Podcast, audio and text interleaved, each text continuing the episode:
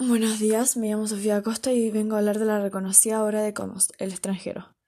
Pero hoy día me voy a enfocar en el tema de la muerte en esta obra y cómo el personaje principal, Mersault, lo afronta. En primer lugar, quiero hablar del inicio de la historia, la muerte de su mamá, que al protagonista no parece afectarle en nada. De hecho, voy a citar una parte del libro en el que Mersault dice: Hoy ha muerto mamá, o tal vez ayer, no sé, he recibido un telegrama del asilo, madre fallecida, entierro mañana, sentido pésame.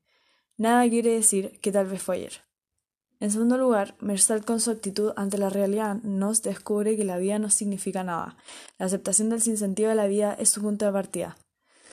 En tercer lugar, el protagonista, a diferencia de otros personajes que se rigen por los valores, ha asumido lo absurdo de la vida y también la llegada de la muerte. Esto lo podemos apreciar por otra cinta de cuando un sacerdote fue a ver a Mersalt y hablarle de la otra vida.